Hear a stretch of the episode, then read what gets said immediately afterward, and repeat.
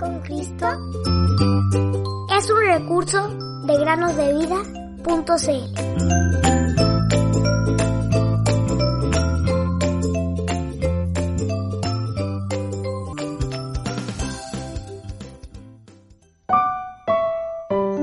Las aves del cielo que no siembran ni ciegan, ni recogen en graneros, y su Padre Celestial las alimenta. ¿No son ustedes de mucho más valor que ellas?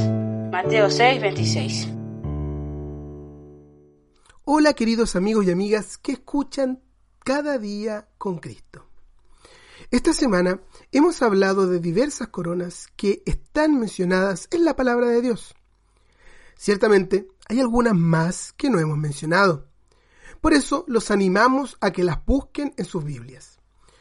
Pueden tomar un papel en blanco y dibujar las diversas coronas de las que hemos hablado, indicando su nombre y los versículos donde las encontraron.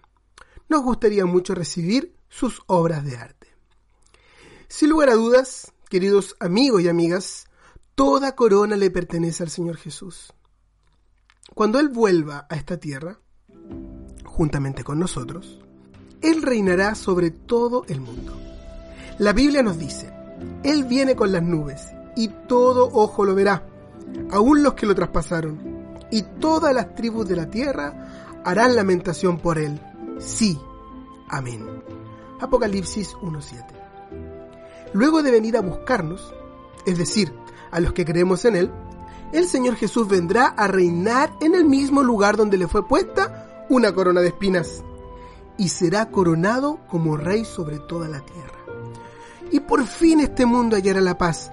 No habrá más enfermedad, no habrá más muerte.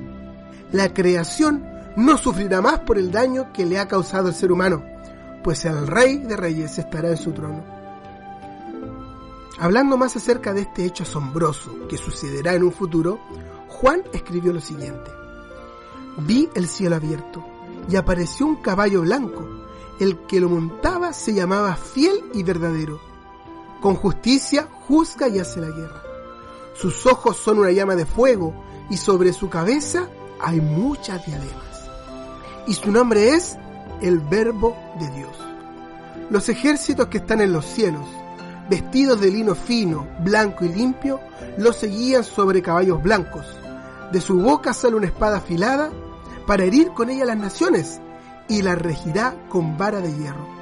En su manto y en su muslo tiene un nombre escrito, Rey de Reyes y Señor de Señores.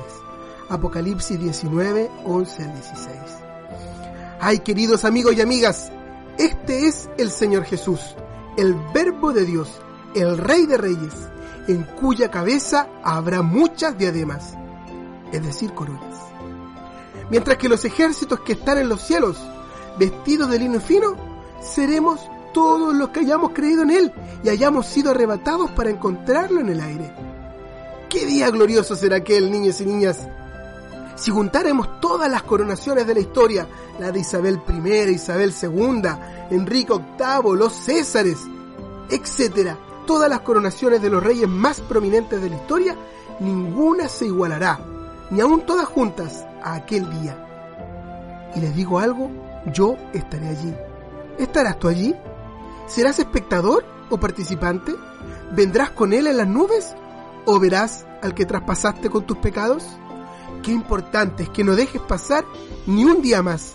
Cree en Jesús hoy. Pero hay otra escena, ya no en la tierra, en los cielos.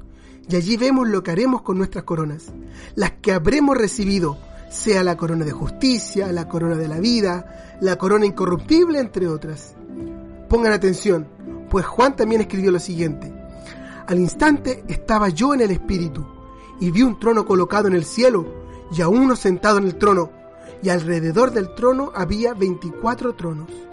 Y cada vez que los seres vivientes dan gloria, honor y acción de gracias a aquel que está sentado en el trono, al que vive por los siglos de los siglos, los veinticuatro ancianos se postran delante de aquel que está sentado en el trono y adoran a aquel que vive por los siglos de los siglos y echan sus coronas delante del trono, diciendo, digno eres, Señor y Dios nuestro, de recibir la gloria y el honor y el poder, porque tú creaste todas las cosas y por tu voluntad existen y fueron creadas.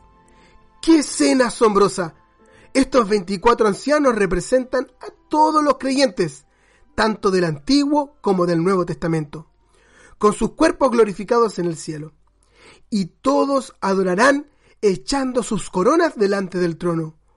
Oh, toda corona será suya, queridos amigos y amigas.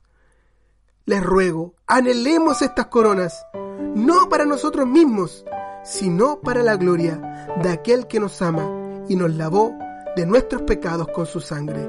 Apocalipsis 1.5